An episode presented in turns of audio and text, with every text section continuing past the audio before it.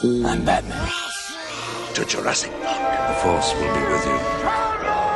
Bom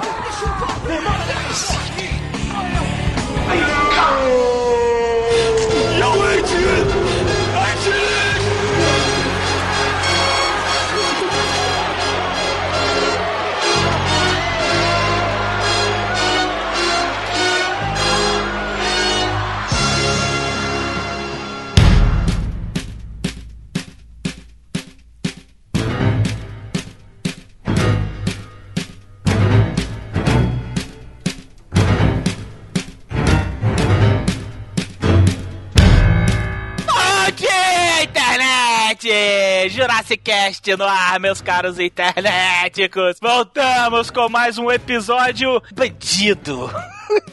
Esse quem nos fala é o Calaveira, está comigo aqui o Redondo, Brunão. E aí galera, beleza? E eu sempre me emociono em óperas.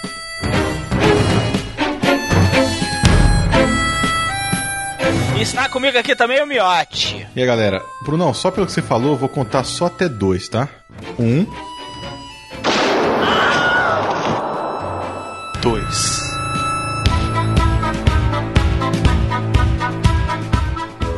Isso, internéticos. Hoje voltamos com um episódio pra lá de gangster, pra lá de bandidão, pra lá de criminoso. Que hoje nós vamos falar de um dos maiores clássicos dos filmes de gangster que todo mundo gosta, todo mundo adora, todo mundo paga aquele pau danado. Os Intocáveis. Direção de Brian De Palma, na época que ele sabia dirigir. Filmaço, cara, filmaço, filme bom pra caralho, muito legal. Kevin Costner na época era celebrity, hoje em dia é o pai do super-homem que morreu. Filme pra dar e vender testosterona, meu irmão. É isso aí. Quem acha que Poderoso Chefão é filme de macho, eu acho que isso é muito mais. Sangue pra caceta. Tem cara tiroteio de peito, não tem laranja, que essa coisa de viado de laranja. E é isso aí, meu irmão. Vamos logo lá pros recados do Jaiminho antes que eu acabe dando tiro nessa porra toda aí. Vambora, vai.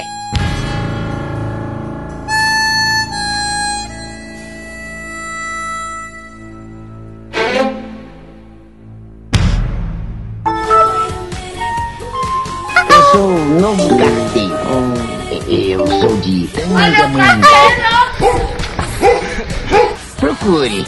Oh yes, wait a minute, Mr. Postman.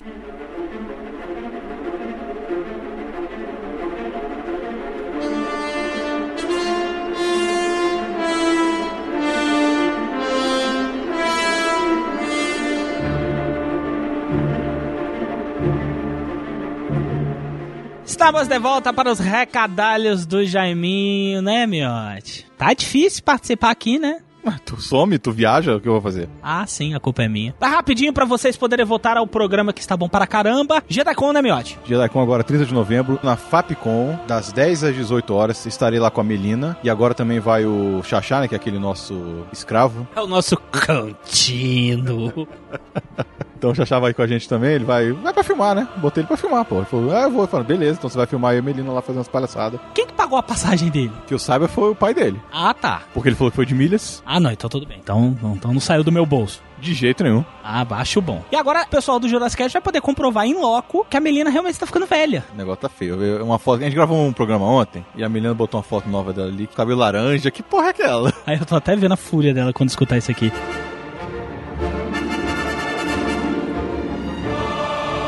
10 a 18, eu devo chegar um pouquinho às 10 e meia, 11 horas. A me- menina falou que só chega tarde. JediCon 2014, Fapcom, dia 30 de novembro. É isso aí, internet, que vocês vão poder curtir a Mel e o Miote lá na JediCon.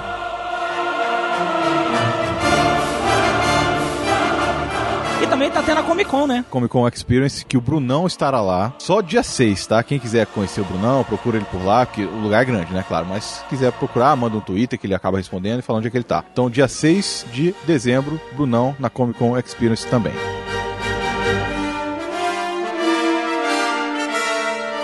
É isso aí, então, internet. Que as oportunidades pra conhecer o Jurassic Cast não vai faltar. Bora voltar pro programa, Miote? Bora, né? Ah, então vambora. Vambora que eu tenho que voltar a jogar. E hoje tá.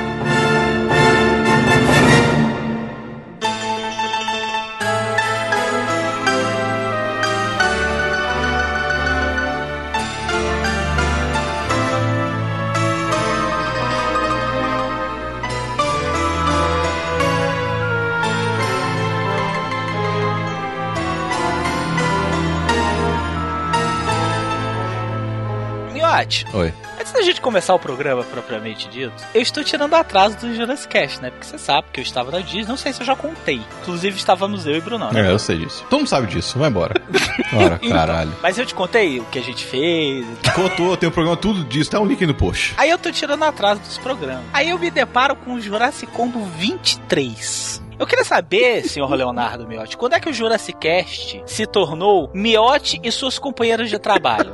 Essa é a primeira pergunta. Virou Miote convida. A segunda pergunta: quando que o Jurassic Cast virou beira de córrego com aquelas três lavadeiras discutindo como é que se trepa com um isopor ou sei lá, com um papelão do vampiro que brilha, hein, senhor Leonardo Miotti? Eu não posso me ausentar uma semana, senhor Leonardo? O senhor já transforma isso aqui numa zona? Ué, vocês não estavam aqui, pô, tinha que gravar o Jurassic Como e foi. Eu vou falar uma coisa com toda sinceridade, senhor Leonardo Miotti. Eu acho que pra você querer comer a Lidiane, velho, você fez um caralho de um programa inteiro, você publicou no feed do Jurassic Cast pra você poder virar e falar assim, só tem uma gostosa aqui. Mas eu tô mentindo? Olha, Miotti, é pra falar? Esparra aí, esparra aí, agora Vai, vai. fala. Pra falar, Miotti? Fala. Tu já teve uma opinião diferente, Miotti.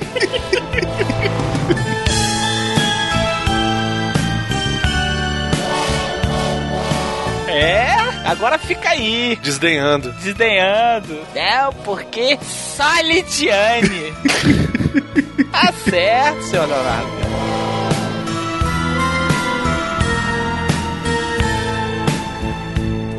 Os Intocáveis, filme de 1987. Não parece que é de 87, parece que é de 70, parece que é de 90, mas de 87 não parece. É, Brian de Palma, né, pô? Dirigido por Brian De Palma, né, Bruno? Mas peraí, peraí, peraí. Não pode continuar assim. Ah, sim, ah, já tinha desculpa, passado, desculpa. Bruno. Puta que pariu. Ô, meu caralho. Vai lá, senhor Leonardo Miotti. Esse eu quero ver, cara. Vai lá, agora faz a tua parte. Caralho, esse é o mais foda que existe. Esse é foda. De um Touchables. Jesus. Um Touchables. É uma coisa assim. E em português a tradução tinha que ser a entuchada, né? Não, ele vira e fala assim, intouchables. Aí ele vai querer corrigir. Intouchables. Excelente filme de Brian De Palma, 1987, filmaço que olha, puta que me pariu, que filmaço, velho. Cara, Brian De Palma, diretor mais do que aclamado em Hollywood, com um carretel de sucesso um atrás do outro, né, cara? Mas é muito. São Porra, muito é um filmes, muitos outro, ó. filmes bons, né? Scarface, Missão Impossível, O Pagamento Final, Dália Negra é dele também, Femme Fatale é dele também, Missão Marte. Dublê de corpo. Dublê de corpo é foda, pô. Guerra Estranha é dele. Exatamente. É esse do John Travolta, cara, ó, um tiro na noite, lembra desse? Tiro na noite, é, com de outra volta. Passava direto no SBT. Síndrome de Caim. Esse, Eu lembro porra, desse? sensacional. Caraca, esse filme é muito bizarro. É com o John Lithgow. É, o Vestido pra Matar é com o Michael Caine, pô. Vestido pra Matar, isso, excelente. Não, ele tem muitos filmes bons. Ele é amigo daquela turminha ali, Spielberg, Coppola e George Lucas, né? Ele era o menos hahaha da galera, mas eu tava assistindo um documentário sobre esse filme e achei interessante que no documentário ele fala assim: resolvi fazer Os Intocáveis porque os meus dois últimos filmes não tinham feito tanta bilheteria quanto era esperado. E eu fui olhar quais foram os últimos dois filmes dele. E aí é dublê de corpo e Quem Tudo Quer, Tudo Perde. Esse eu não conheço. Eu também não conheço muito não, mas é com Danny DeVito. Em inglês é Wise Guys. Dublê de corpo, eu acho que eu já vi, ele não é muito legal, não. E olha que tem cada cena de É, o dublê de corpo ele é bem interessante, assim, ele tem um negócio com o cinema e tal. Tem a Melanie Griffith quando ainda era muito gostosa e tem uma mulher pagando peitão lá várias vezes no filme, mas realmente não são filmes memoráveis. E aí ele fala assim, e aí eu resolvi fazer um filme que podia ser um blockbuster, né? Um filme assim pra dar muita bilheteria, eu poder continuar fazendo os filmes que eu queria fazer, que é dublê de corpo, quem tudo quer tudo perde. E os próximos, que é a Fogueira das Vaidades, por exemplo, o próprio Pecados de Guerra. Eu acho que ele tava nessa pegada de fazer filmes mais pessoais e aí acabou escolhendo os intocáveis pra poder fazer algum que desse muito dinheiro e continuar trabalhando. O Vestido pra Matar e o Dublê de Corpo, ele homenageia muito o Hitchcock nesses dois filmes. Faz assim tomadas que nem o Hitchcock fazia, aquele suspense todo, né? Ele gostava muito de fazer isso com os filmes dele, né? O dublê de corpo ele tem muita ligação com Janela Discreta, Janela Indiscreta e Psicose. muito. Tem duas cenas no chuveiro que é assim homenagem total à Psicose. Vestido pra Matar também. Mas é um cara que, pô, já fez a Scarface, que hoje é cultuado aí, todo mundo adora. Ele é uma refilmagem de um filme de 1932, cara, chamado Scarface também, A Vergonha de uma Nação, que era na época que a Warner fazia muitos filmes de gangster, na década de 30. Era assim, a Universal Studios fazia filmes de monstro, que era Frankenstein, Drácula, Lobisomem, O Homem Invisível, tinha vários filmes assim. E a Warner Brothers era conhecida por ser o estúdio dos filmes de gangster. Então você tem o Scarface, você tem o Inimigo Público, você tem o Little Caesar. São filmes que retratavam o momento real que estava se vivendo, porque essa porra estava acontecendo em 1930 mesmo. Eu não sou muito fã do Scarface, não. Eu prefiro muito mais Os Intocáveis. Ah, tocado muito melhor, com certeza. Um filme muito superior, cara. É, não, isso é verdade. Em tudo, assim, não só em direção, mas direção de arte, em questão de roteiro, questão da interpretação dos atores e na própria questão da violência, assim. A violência do Scarface ela é bem presente, mas os Intocáveis, apesar de ser 1930, aquele negócio, ele tem uma violência crua, velho. Engraçado, me remeteu muito à violência que eu assisti os infiltrados do Scorsese. Sim, É, meu estilo, Me né? lembra É. muito, cara. Me lembra muito. Hoje me lembrou muito, assim. Eu assistindo o filme de novo, falei, olha. Violência dos bons companheiros também, né? Dos bons companheiros, isso, que é aquele negócio assim: um tiro vai te matar mesmo, velho. Não vai só te matar, vai explodir sua cabeça na parede, velho. É, isso é verdade. Com miolos e tudo. Miolos e tudo, e o miolo tá lá, escorrendo.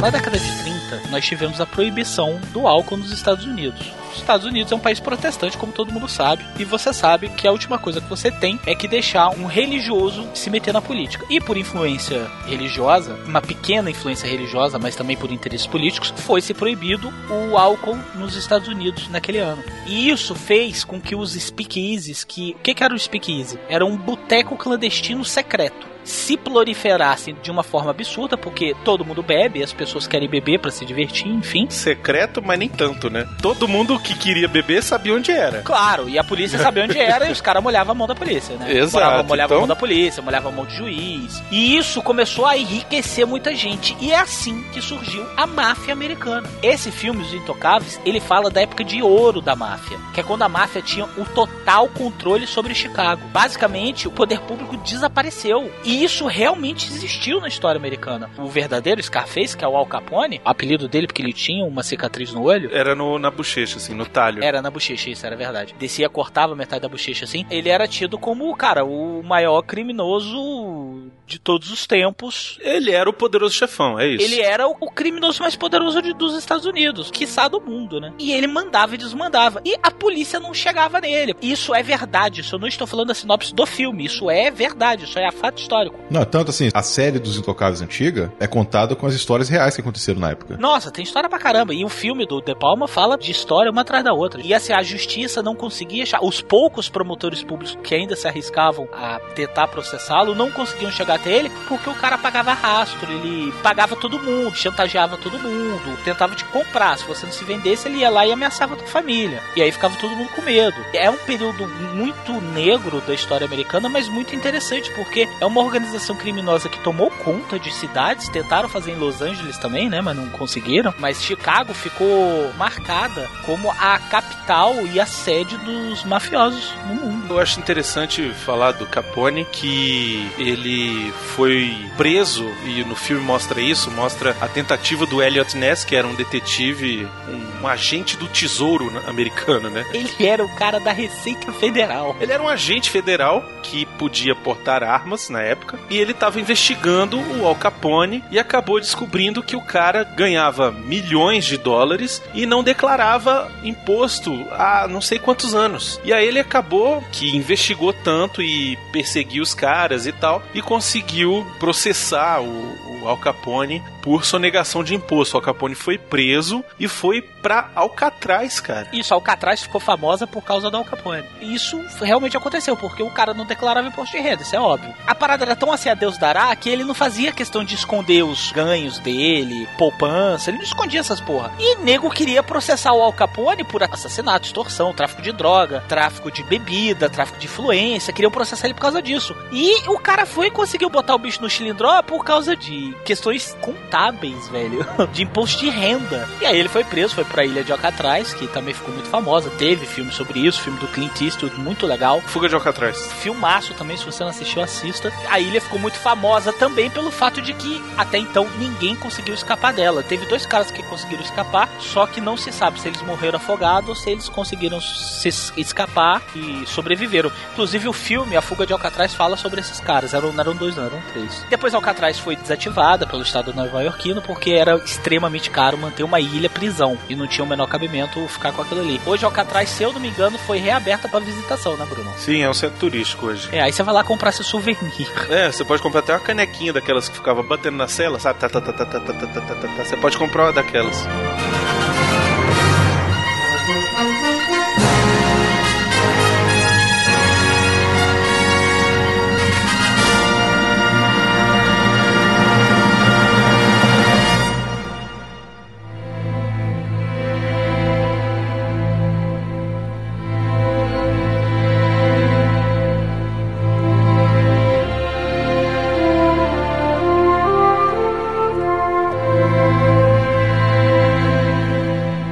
episódio da série é a história real mesmo que aconteceu. Tanto que tem uma narração antes de cada episódio, explicando um pouco o que, que é, né? E mostrando os acontecimentos, né? E tem o, o Elliot Ness, que também existiu na época, que ele quer dar um jeito de prender o Al Capone. Só que ele começa a, a investigar, no começo do filme mesmo, né? Começa a investigar e tudo, só que ele é muito inexperiente ainda. É, ele é meio nubizão. Ele é mais cabeça, né? Não, e ele é corretíssimo, né? Ele é virtuoso, honesto. E ele tá de saco cheio de ver a porra dos criminosos sambando na cabeça de todo mundo e ninguém fazendo nada, né? Ele é incorruptível também, né? Meio Capitão América, né? Na verdade, são, ele forma os Avengers, é isso.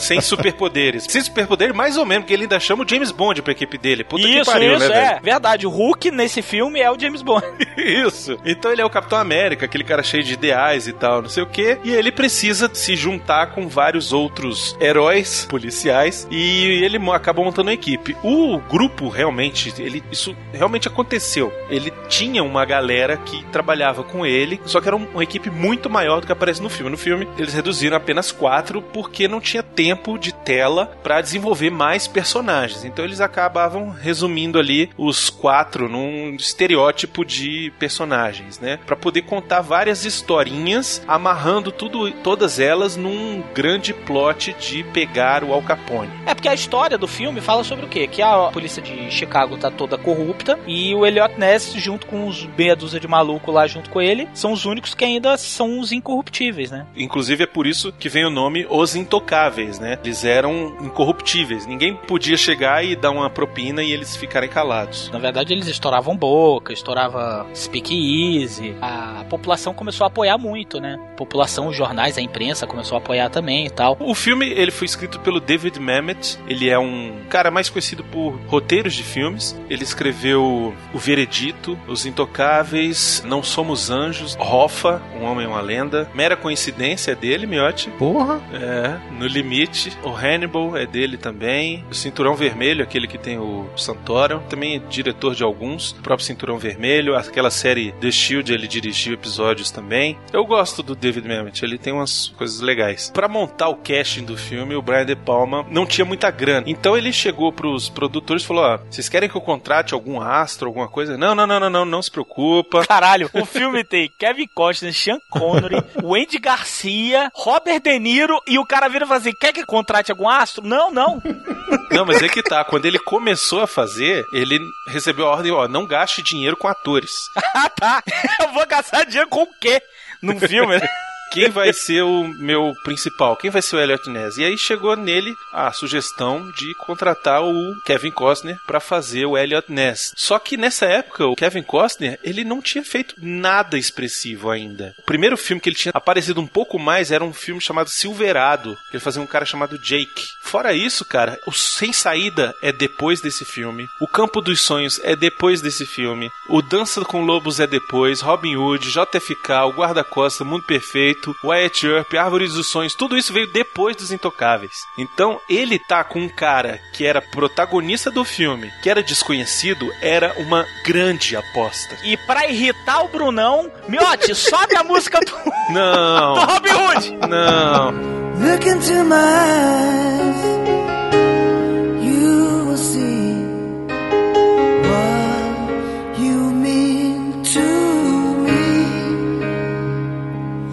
Such a heart, such a soul.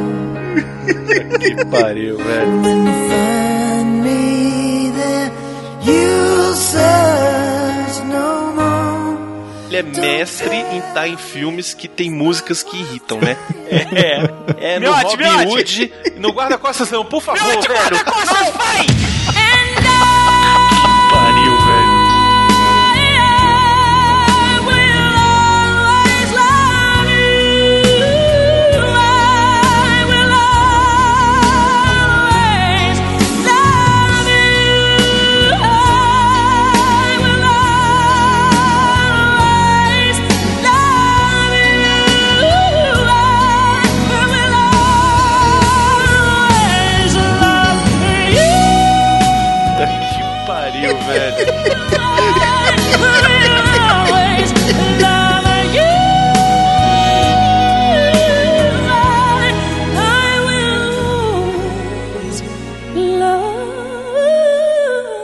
Posso dizer que o Kevin Costner, ele é um, ele é um cara muito bom até JFK.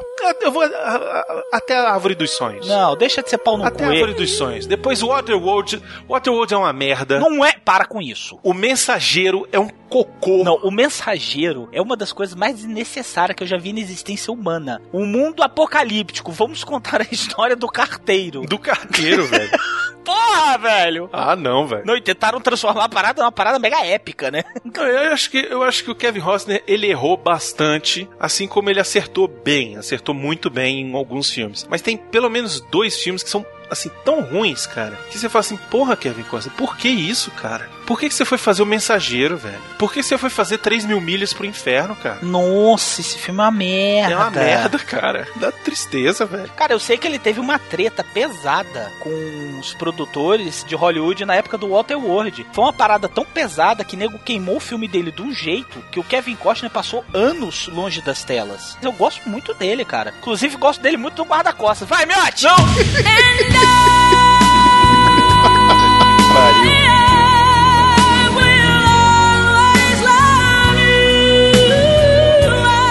Cara, Waterworld pra mim é um filme cut. As pessoas ainda não entenderam Waterworld. Nem ele. Tão bom que a Universal fez uma atração dele, então você engula. É, que eu nunca vi, sempre pulei.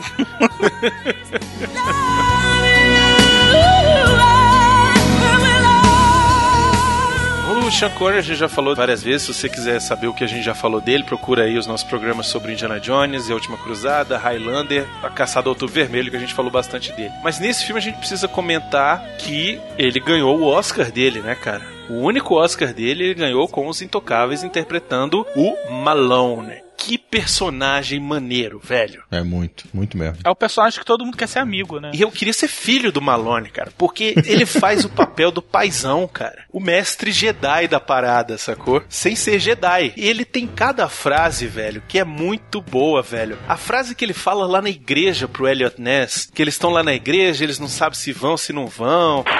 Você disse que quer saber como pegar Al Capone. Quer pegar mesmo? Não entendeu? Até onde você quer chegar? Até onde a lei permitir. E depois, até onde você quer ir? Se você atacar esse tipo de gente, Sr. Ness tem que estar preparado para ir até o fim. Porque eles não vão desistir da luta enquanto um de vocês estiver vivo. Eu quero pegar Capone, só não sei como fazer. Quer pegar o Capone? É assim que se faz. Ele puxa uma faca, você puxa um revólver. Ele manda um dos seus pro hospital, você manda um dos dele pro necrotério. É assim que se faz aqui em Chicago. É assim que se pega Al Capone. Então, quer fazer isso? Está pronto para fazer isso? Eu proponho um trato. Aceita o trato? Eu jurei tirar esse homem de circulação usando todo e qualquer meio à minha disposição e eu vou cumprir. Bom, Deus detesta covarde. Sabe o que é um pacto de sangue, Sr. Ness? Sim. Ótimo. Acabou de fazer um. E é um personagem que pedia, né, cara, pra ser esse paizão, porque os outros, eles eram todos muito crus, né? O Elliot Ness, como a gente já falou, ele tinha muita vontade, mas pouco expertise pra lidar com a máfia, pra lidar com a criminalidade tudo. Ele queria fazer as coisas muito certinha, como rege a lei e tal. E o Malone, ele era um policial velho das ruas de Chicago. Policial até aquela hora do filme, cara. O Elliot Ness encontra o Malone, o Elliot Ness tá lá no meio da rua, acho que tá tomando um goró, não é? É, tá por causa que aconteceu aquela primeira batida dele que falhou, né? Então ele tá meio mal. Ele anunciou a batida, é, pô, ele né, também era idiota. Aí os caras, tipo, limparam o depósito, ele chegou lá com o SWAT, com a porra toda, com a polícia montada, com os Thundercats, é a zona toda, irmão. Chegou lá e que cadê a parada? Tava aí. Aí a imprensa foi caiu matando, fiasco. Aí ele tava todo depressão e tal, lá numa ponte na puta que ele pariu. E aí veio um policial mais maluco ainda, porque só sendo doido pra ficar fazendo ronda ali, que é o Malone, e é ali que eles se conhecem, né? O Malone dá uma dura nele, é muito bom, velho. E aí naquela ele fala, pô, eu preciso desse cara na minha equipe, velho. Se eu quero alguma coisa, eu tenho que aprender com essa galera. É essa galera que tá aí no meio da rua, que esse cara, pelo menos ele é incorruptível, ele na hora nota que o cara é incorruptível, né? Ele fala, eu preciso aprender com esse cara. E aí o Sean Connery entra na equipe e ajuda ele a montar a equipe, né? Que é maneiro também. E é ele que dá as dicas pro cara. Aquela cena que ele sai, que ele fala assim, ó, quero saber se você tá pronto, se é agora que você quer ir acabar com o Capone. Quero, vambora, vambora. Aí levanta, vai todo mundo, atravessa a rua, chega lá nos Correios, velho, na agência dos Correios. Aí fala assim, chegamos. Aí o cara, chegamos aonde? Na batida. A batida é aqui? Amigo, todo mundo sabe onde tá a bebida. O que eu quero saber é se você quer acabar com o Capone. Ele fala, quero, então me siga. Aí ele entra, velho. E aí eles arrombam lá a porta dos fundos do Correio dos Estados Unidos, cara. E tem a produção de bebida, empacotamento e o escambau. E eles prendem todo mundo, aprendem a bebida, dão porrada lá no mafioso lá. O próprio Sean Connery, o Malone, né? O cara chega pra ele, qual é o mandato? Ele, aqui meu mandato, ele dá uma porrada nele. é muito bom isso. É, porque chega uma hora, né, meu irmão, que se você tentar jogar pelas regras, o bandido vai ficar sapateando na tua cabeça. Não, e naquela hora ali, o que ele tava interessado não era em prender ninguém, era apreender a bebida pra doer no bolso do Al Capone. Porque era assim que ele ia ficar puto, era assim que ele ia errar, era assim que ele ia se expor. E era isso que ele queria. Naquela hora ele queria machucar o Al Capone. Mas é uma coisa curiosa isso, né? Do policial não poder andar pelas regras, porque senão o bandido sapateia na cabeça dele. Nada a ver com o que acontece no mundo hoje em dia, né? Porque a lei, ela favorece muito mais ao bandido do que a população, pra falar a verdade. Hoje em dia tá difícil. É, porque o bandido ele consegue se esgueirar por ela, né? A gente vê um exemplo muito prático disso também naquele filme O Senhor das Armas, do Nicolas Cage. Sim, verdade. O bicho tá traficando arma, está nítido. Aí ele tá traficando um helicóptero militar e a bomba, um do lado do outro. Só que um tá escrito que é pra finalidade de ajuda e a bomba vai ser desmontada pra usar em poços artesanais. Aí o cara tá, né, na lei tá escrito aqui que posse aí. Como você vai empreender? Você vai agir contra a lei? Aí o cara não pode fazer nada. E é mais ou menos a mesma coisa, né? Então chegou o Malone e falou assim: criança, deixa eu te falar uma coisa. Não é assim não. E aí é uma dinâmica muito legal do Malone e o Elliot Ness, porque ele começa a tentar convencer o Elliot Ness que o Elliot Ness vai ter que agir de forma mau caráter pra pegar os bandidos, né? E o Elliot Ness não quer, cara. O Elliot Ness, não, eu sou bozinho, eu sou a lei, eu sou Capitão América, eu sou America! ele fala assim uma hora, inclusive. Ele fala América e o Sean Connery fala fuck yeah, né? É, fuck yeah. Bem interessante essa dinâmica do Elliot Ness com o Malone.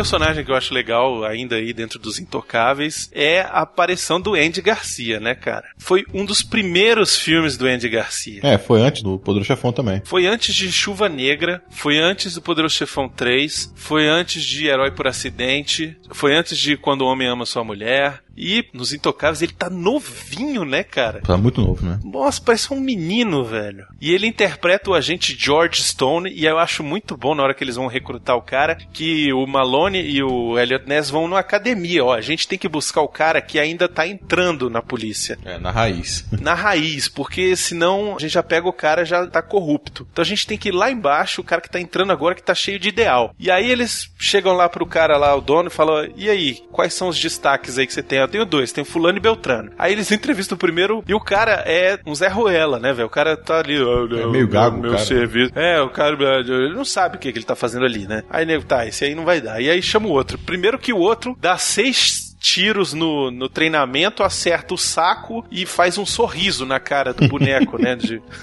Aí o nego fala, bom de tiro ele é. Daí quando chega lá pra conhecer o Malone, o Malone começa a fazer pergunta e não sei o que, ah, você nasceu não sei aonde, seu carcamano do caralho, como era teu nome antes, seu merda? Ele tá quase um Capitão Nascimento, tira essa farda, você é o George Stone, mas você morava onde, não sei o que, ah, não sei o que. Seu nome antes, eu quero saber do seu nome de verdade, é Giuseppe Petri. Aí ele, ah, esse carcamano do caralho, não sei o que, ele, carcamano é o caralho, já tira a arma e bota no queixo do Sean Connery. Aí o Sean Connery fala, ah, gostei dele, eu quero ele. Ele ia pegar o gago pra chegar o Al Capone, bater o pé e o bicho ficar vovô, vovô, vovô, vovô, vovô, vovô, vovô, vovô, se, se, se, se, vovô, ih, vovô. Não- Porra, Al Capone, caralho, né, velho? Vai matar tédio.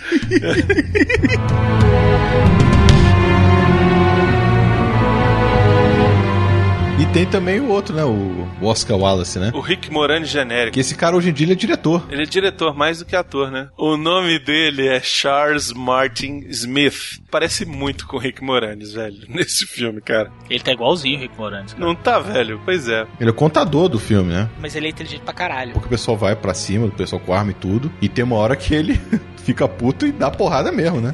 Acaba as balas É. dele e ele vai na porrada. Aí, se for É pra morrer, bom. morreu. Aí ele vai dar porrada mesmo. É, aquela parte da ponte, né? Ele não deixava de ser um agente federal, né? Que tava ali e tal. Provavelmente ele teve algum treinamento com o Malone ou com o Giuseppe Petri. Mas nesse filme ele faz o cara que é o contador, que é quem descobre as falcatruas do Al Capone de não ter declarado o imposto de renda. E convence o Elliot Ness que o processo em cima da porra do Al Capone tinha que ser em cima disso, questão fiscal. Aí começam a correr atrás dos contadores do Al Capone, né? É, porque o filme se desenvolve nisso, né? Eles estão querendo correr atrás desse negócio. Porque eles sabem que prender por outra coisa não tem prova, né? Então fica difícil. Isso, porque não tem nada no nome Tem dele. nada, nada. Não tem nada no nome do Al Capone.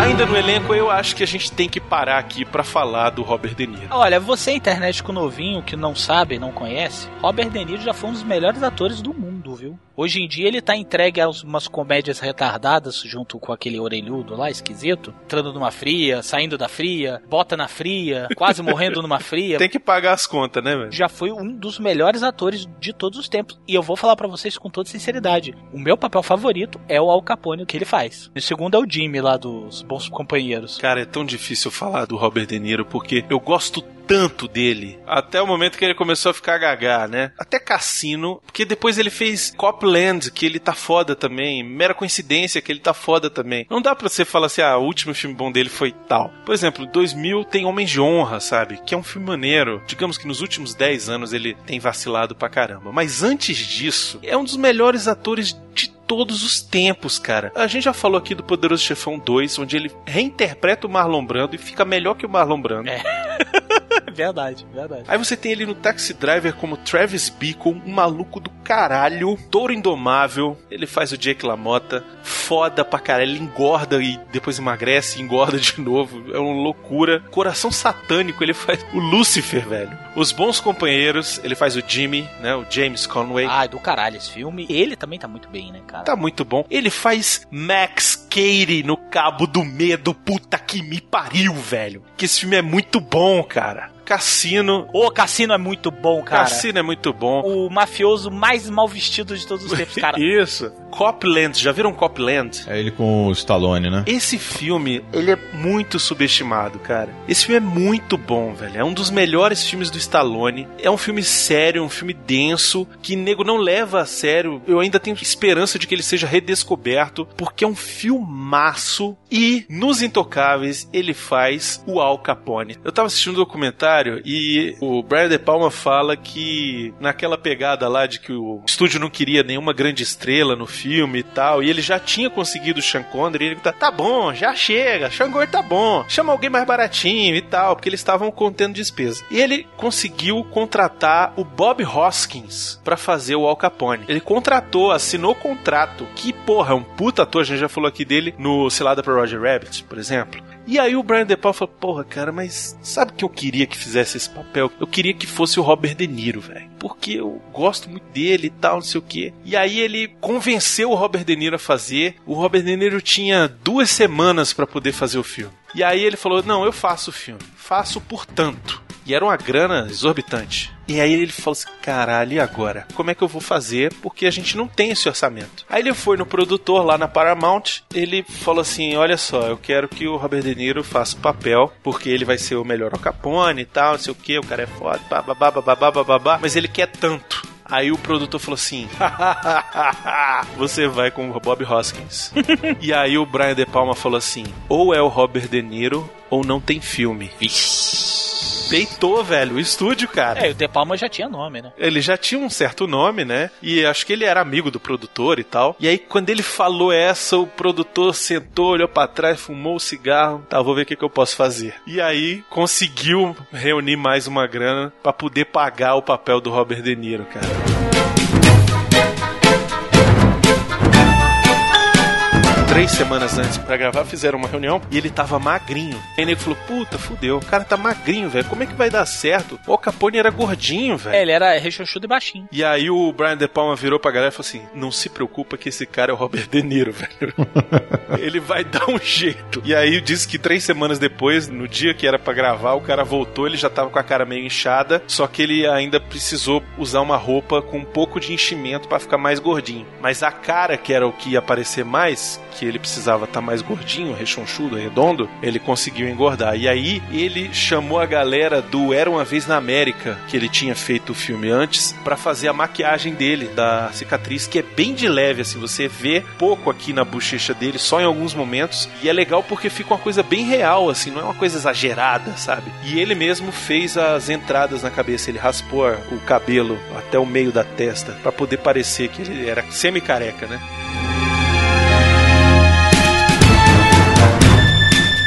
Robert De Niro ganhou dois Oscars, não foi indicado pelos Intocáveis, ganhou Oscar pelo Touro Indomável e pelo Poderoso Chefão Parte 2. E as cenas dele no filme, velho. Uma delas é aquele célebre jantar entre o Al Puta Capone e os líderes da máfia, os, Sim, os, os tenentes. capos, os capos dele, né? É, os tenentes dele, né, por assim Isso, dizer. exato. E aquilo ali realmente existiu, só que a história se divide. Alguns dizem que foi o Al Capone que matou o cara paulada, e alguns dizem que foi uma secla do Al Capone que amando dele que matou o cara paulada. Mas que aquele assassinato realmente existiu naquele momento. Aquela cena é muito boa, né, cara? Porque o Al Capone, ele acabou de saber que rolou aquela batida lá nos Correios, e aí tá todo mundo sentado ali, aquela festa, não sei o quê, e aí ele começa o discurso que ama beisebol. E ele fala, ah, o beisebol, não sei o que, ele pega o taco e começa a passear atrás dos caras. Velho, você tá vendo que vai dar merda. Você tá vendo que vai dar merda, né? Na hora que o rei da máfia começa com um papo mó nada a ver, vai dar merda. E o pior é que o papo tem a ver, porque ele tá falando assim, não, o jogador de beisebol, ele é aquele cara que ele precisa da equipe dele. Porque sozinho o cara não resolve. Pô, mas pera aí, né, Brunão? Discurso motivacional numa reunião da máfia? Mas ele pode falar o que ele quiser, ele é o Capone, o pessoal vai babar o ovo de qualquer jeito. Ele pode falar o que ele quiser porque ele é o Al Capone interpretado pelo Robert De Niro, caralho. Não, mas eu tô falando assim, não é a questão dele poder falar ou não poder falar. Velho, imagina, você tá com o rei da máfia. Aí ele começa, quem roubou meu queijo? A gente tem que pensar. O que, que é melhor, eu correr no labirinto? Velho, o cara começou com esse papo. Meu irmão, corre que vai. Ele vai pegar uma metralhadora, mas vai lamber aquela merda inteira.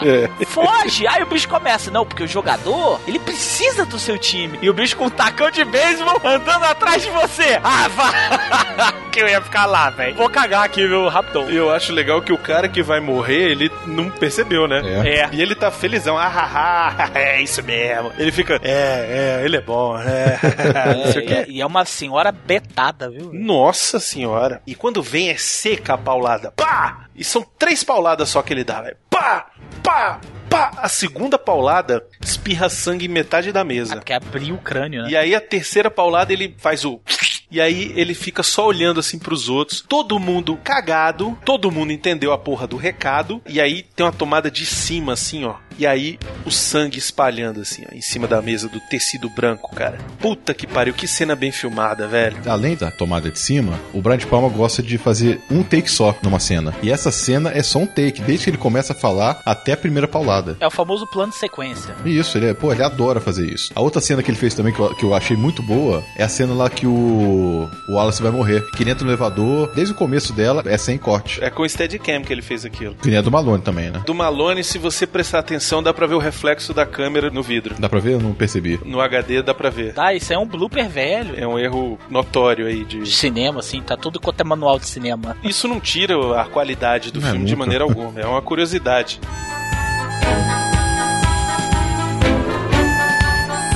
É interessante essa cena do Malone, a cena que o Malone morre, que vai o cara, o batedor da máfia lá, o Frank Nitti, ele vai pra assassinar o Malone, né? Porque o Malone tá sabendo aonde o contador do Al Capone vai fugir. Ele tá fugindo da cidade porque a galera do Elliot Ness tava atrás dele. E aí a cena começa de longe, você vê o Sean Connery lá dentro da casa, aqui fora vem a porra do Frank Nitti, ele abre a caixinha de fósforo e tem o endereço. Isso é tudo uma tomada só, ele foca no endereço, foca na frente, o cara vai, continua andando, a grua sobe, vai lá na frente, o Sean Connery olha pela janela, aí volta, aí a câmera vai pelo lado do edifício, em todas as janelas, a música tensa tocando, ele vai até lá na frente como se fosse perspectiva de primeira pessoa mesmo, né? E aí ele vai, chega lá na ponta, aí ele meio que se esconde na hora que o Sean Connery olha pela janela. Cara, é uma aula de cinema, velho, esse filme. Não, e até essa cena que ele se esconde ali na janela, a gente ficou com a impressão de que falou, pô, dá pra Sean Connery ver. Porque depois que você percebe no final da cena que o cara tava querendo ser visto mesmo. Isso, exato. Pra ele sair correndo e o Malone chegar no cara pra tirar nele. É muito foda. É muito maneira essa cena. E ela é uma tensão escrota do começo ao fim. Com certeza. Verdade mesmo. Até depois que o Malone toma 50 mil tiros e não morre, e ele vai se arrastando pelo chão, você fica naquele caralho, não é possível que ele vai morrer, não é possível É que ele vai morrer, não é Matar possível que ele vai morrer. Puta que pariu, o Sean Connery vai morrer, não, não faz isso. Aí você vira e fala e grita: Ramírez!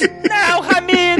Os caras chegam lá na casa dele. Nossa, o Elliot Ness fica transtornado, cara. O desgraçado do Malone se arrastou até a sala, pegou a porra da lista telefônica, arrancou o nome do cara, achou o nome do cara na porra da lista, circulou o nome do cara e falou: metrô, Miami, meia-noite. e ainda dá uma dura no cara. Você vai lá, seu moleque. Seu moleque. O bicho morrendo e falando, vai. É uma, é uma cena romantizada e tal. É o estilo do personagem, né, cara? O personagem, ele era capaz de fazer isso, né? Ele era o. Ah, o Malone era o fodão, né, cara? Era o Ele fodão, exato. Ele é o Batman da parada, né? Batman do Cavaleiro das Trevas. Velho, Isso, exato. Velho, fodão. velho, fodão, cheio de experiência, mas tá velho, né? Fazer o quê?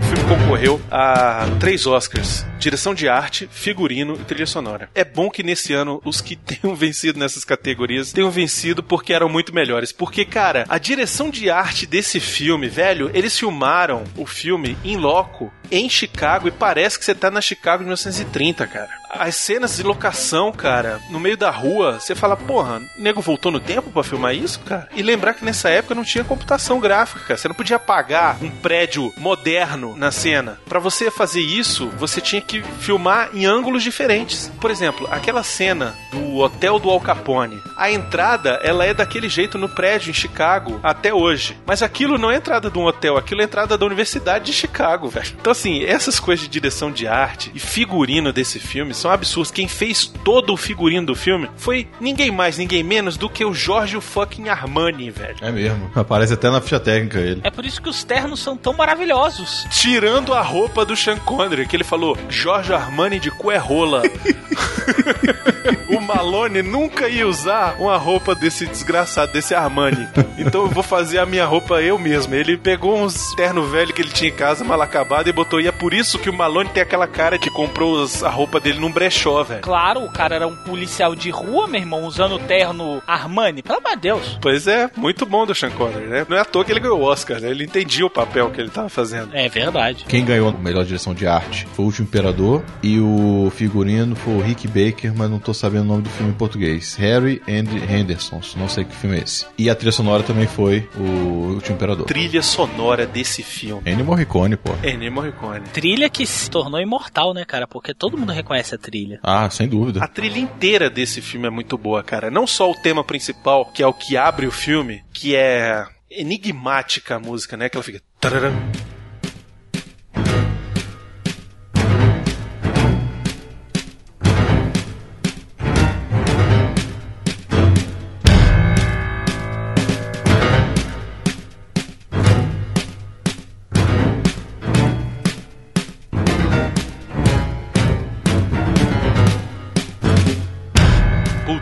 Muito foda essa música. Mas também a própria trilha dos Intocáveis, o tema O dos tema deles, né? Intocáveis, Aham. né? É a trilha dos heróis, né? É a trilha dos Avengers.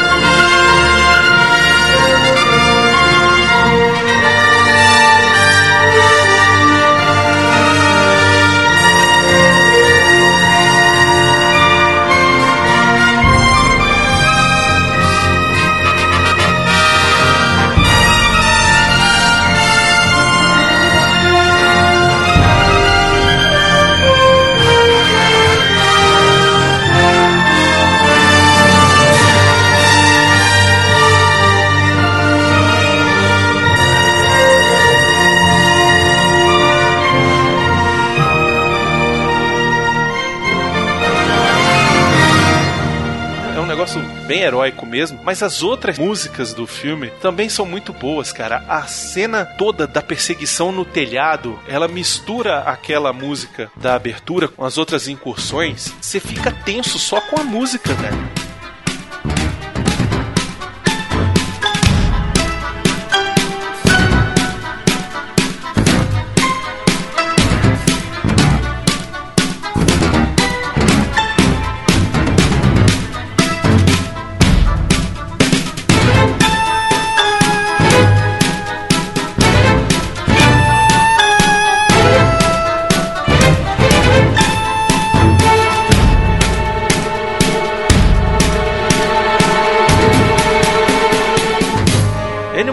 Gente já falou dele aqui quando a gente falou do Bom, mal e feio. Três Homens em Conflito, né? O Bom, o Mal e o Feio. Mas, cara, é fora de série. É, ele ficou famoso por todos aqueles temas do Oeste. Inclusive, Era Uma Vez no Oeste é dele também o tema, né? Sim, sim. Ganhou Oscar por causa desse filme. Sabe quantos filmes e coisa de televisão ele tem crédito por ser compositor? 500 e tanto.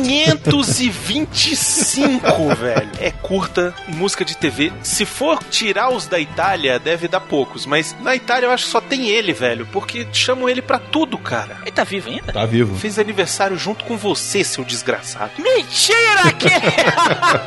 Vocês vão me matar de tanta inveja. Caralho, que foda, velho. Nossa. É, muito bom, cara. Caralho, Excelente. ele morreu com eu. BFFs.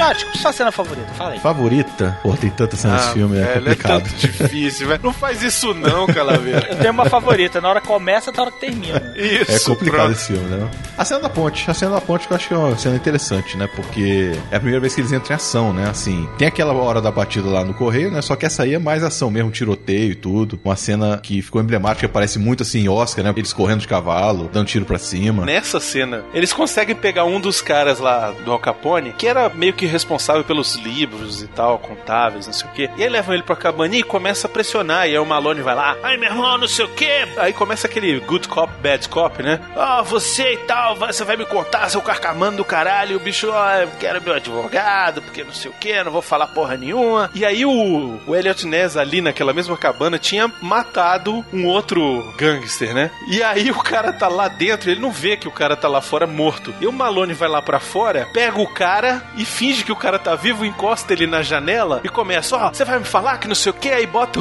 a arma na boca do cara. Você não vai falar, não, não consegue falar com a arma na boca, né, seu filho da puta? Então eu vou contar aqui até um, dois, três.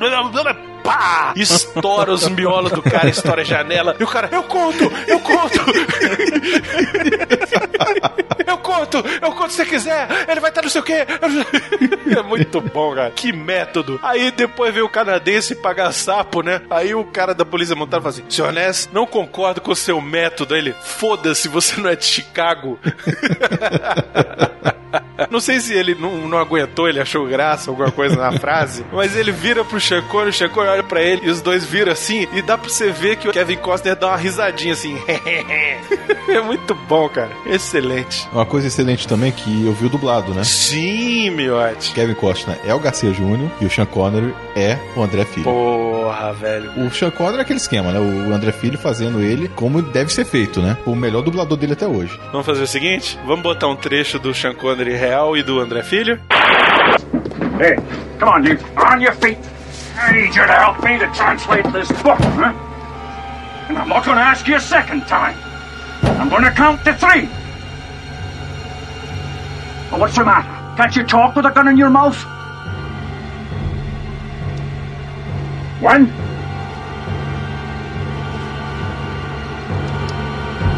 Two.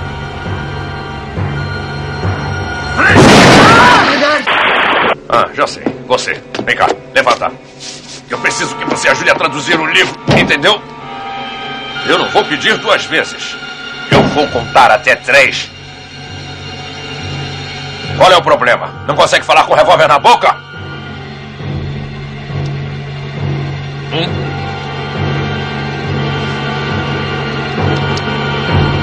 Dois. E na sequência coloca o guarda-costas. Não.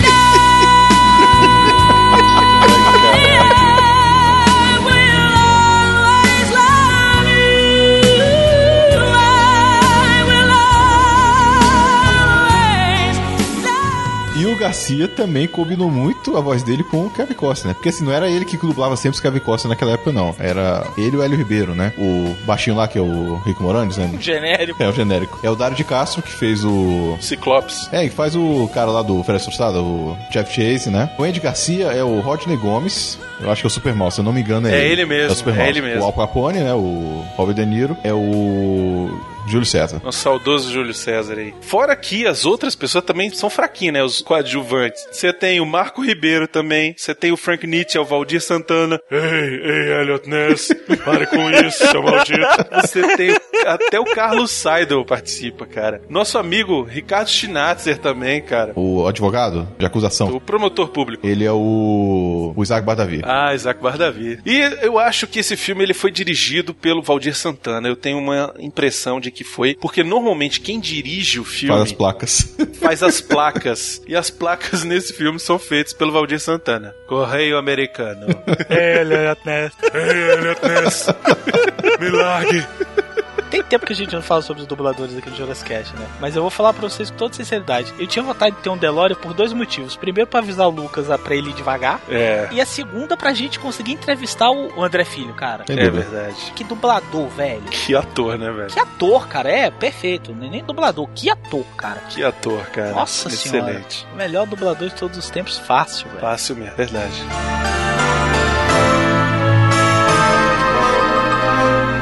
Cena da morte do Malone junto com a cena do porra do Al Capone no caralho da ópera, velho. Que, velho? Sem os palavrão. Fala de novo. Eu não entendi nem o que você quis dizer. Da caralho porra do Al Capone do- no da caralho da ópera. buceta da pepeca do mal do Al Capone.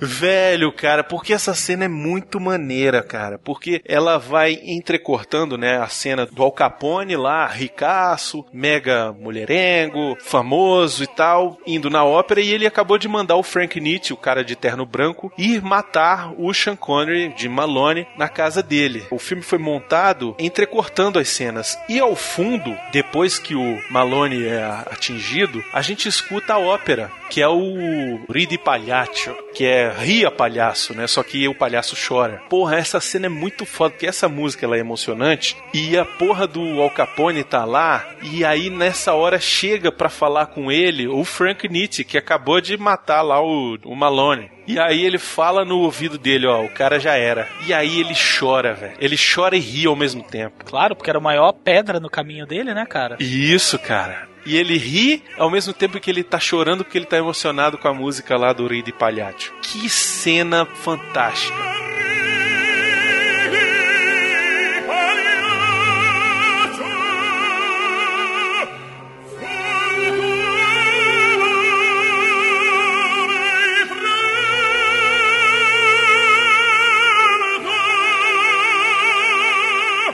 A morte do Malone é uma coisa que me incomoda muito. O cara tá cutucando com a vara curta o maior mafioso de todos os tempos. O cara vai ficar em casa, velho. Não, mas é que tá, ele tá em casa porque ele foi encontrar lá o policial que era corrupto e amigo dele, e ele consegue a informação de que o contador do Al Capone tá indo pra Miami de trem, no trem da meia-noite e cinco. E ele liga pros caras e fala: Ó, encontra na minha casa que eu tenho a informação, não vou passar por telefone porque, sei lá, eu quero ir junto. E aí ele vai pra casa e aí nessa hora o Al Capone manda alguém lá matar o cara. O que eu só acho escroto é que ele foi atraído pra morte, né? Porque o cara entra lá com a faca e aí ele fala assim: Você é mesmo um babaca, né? Você traz uma faca pra uma briga de pistola, cara. É muito bom essa frase, velho.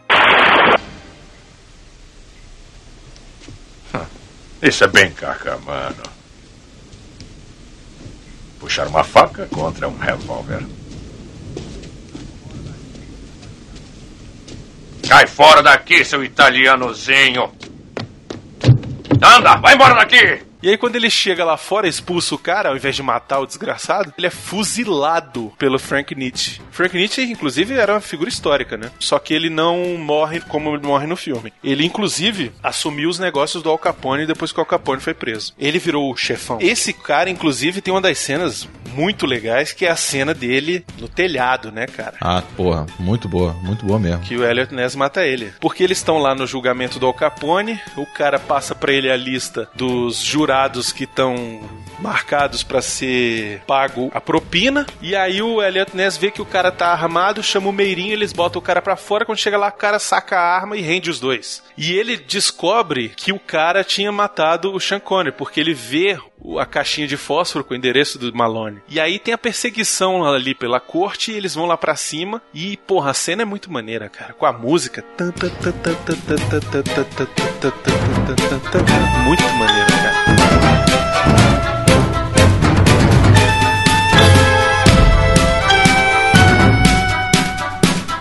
E, pô, não podemos deixar de falar aqui da cena da escadaria do metrô, né? Que é de uma tensão inacreditável e uma homenagem a uma das grandes cenas icônicas do cinema, né? O filme russo, é o Coraçado Potequim. Engraçado que eu não tinha visto essa cena ainda, assim, eu conhecia, já tinha ouvido falar nela, né, mas eu nunca tinha visto a cena. Fui ver agora nesses cursos que eu estou fazendo no Rio, o professor foi passar um monte, assim, de cena de filmagem, de, de takes, e mostrou ela. Assim, a cena que mostra lá é uma confusão, muita coisa acontecendo, né, e o carrinho do bebê tá caindo. Indo, tem o carrinho do bebê mesmo. Aí vai lá, pega o carrinho. E o Brian de Palma homenageou essa cena também, nesse filme. E assim, foi uma coisa tão natural, né? A gente percebe que, pô, não tá forçando uma homenagem ali, como acontece muitas vezes no cinema, né? O cara, pô, chegou lá no metrô, aí os caras estão esperando uma tensão, não sabe se vai aparecer o cara ou não vai. Aí começa a surgir essa mulher com duas malas na mão e com um carrinho de bebê. E a mulher tem que subir as escadas. É muito sinistro, velho. E aí o Elliot Ness. Acho que ele fica mais daquele jeito ali porque ele é pai. Sim. Né? Porque eu acho que se ele não fosse pai, ele não tava nem aí. Deu meia-noite, que era a hora que o cara ia aparecer, ele falou: não, tem que pegar o carrinho dessa mulher e ajudar ela a subir a escada. E aí o cara aparece. Aí na hora que aparece, fudeu, né? Porque ele já tá ajudando, ele não pode. Foda-se. O problema dessa cena é um, né, Miotti?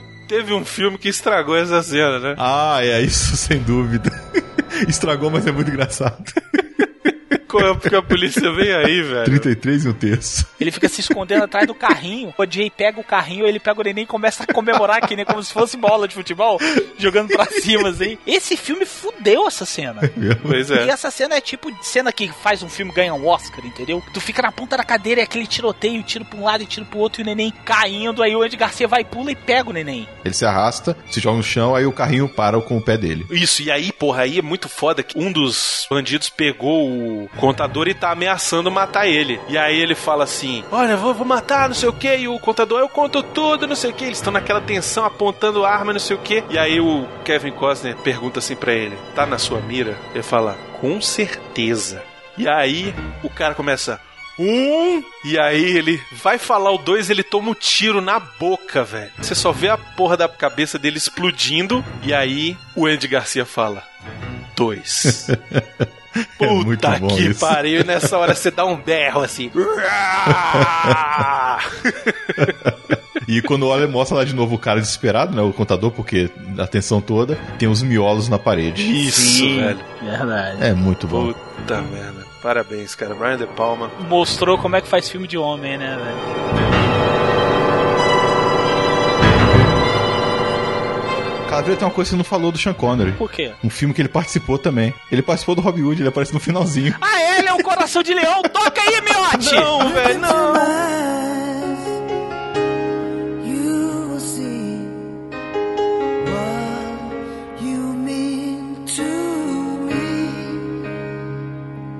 Such a heart, such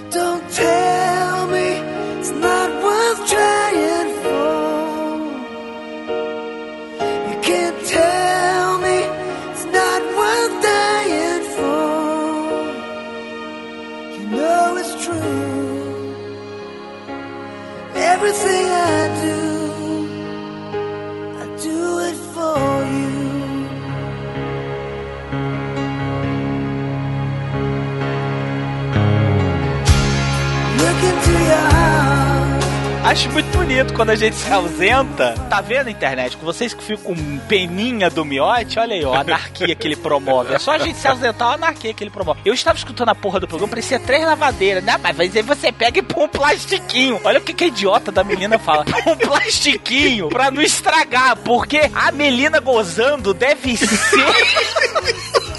Bicho do primeiro Todo Mundo em Pânico? Oh my god!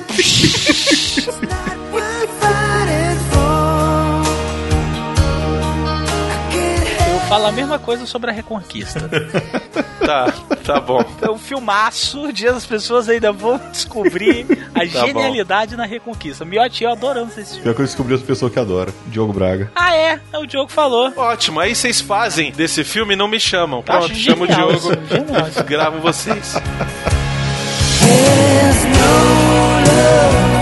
Ganhou Assassin's Creed da Márcia. Sabe quem é que tá na porra do jogo? Ah. O nosso monge. Sério? Sério. Mentira, velho. Sério. O que, que ele faz? Cara, até agora só apareceu a voz dele, tipo assim, como um dos assassinos que estão lá presos. Não sei se ele vai continuar aparecendo, né? Mas eu, eu falei, caralho, o monja, velho. Eu não acredito, bicho, tô falando videogame. Muito bom, cara. Pô.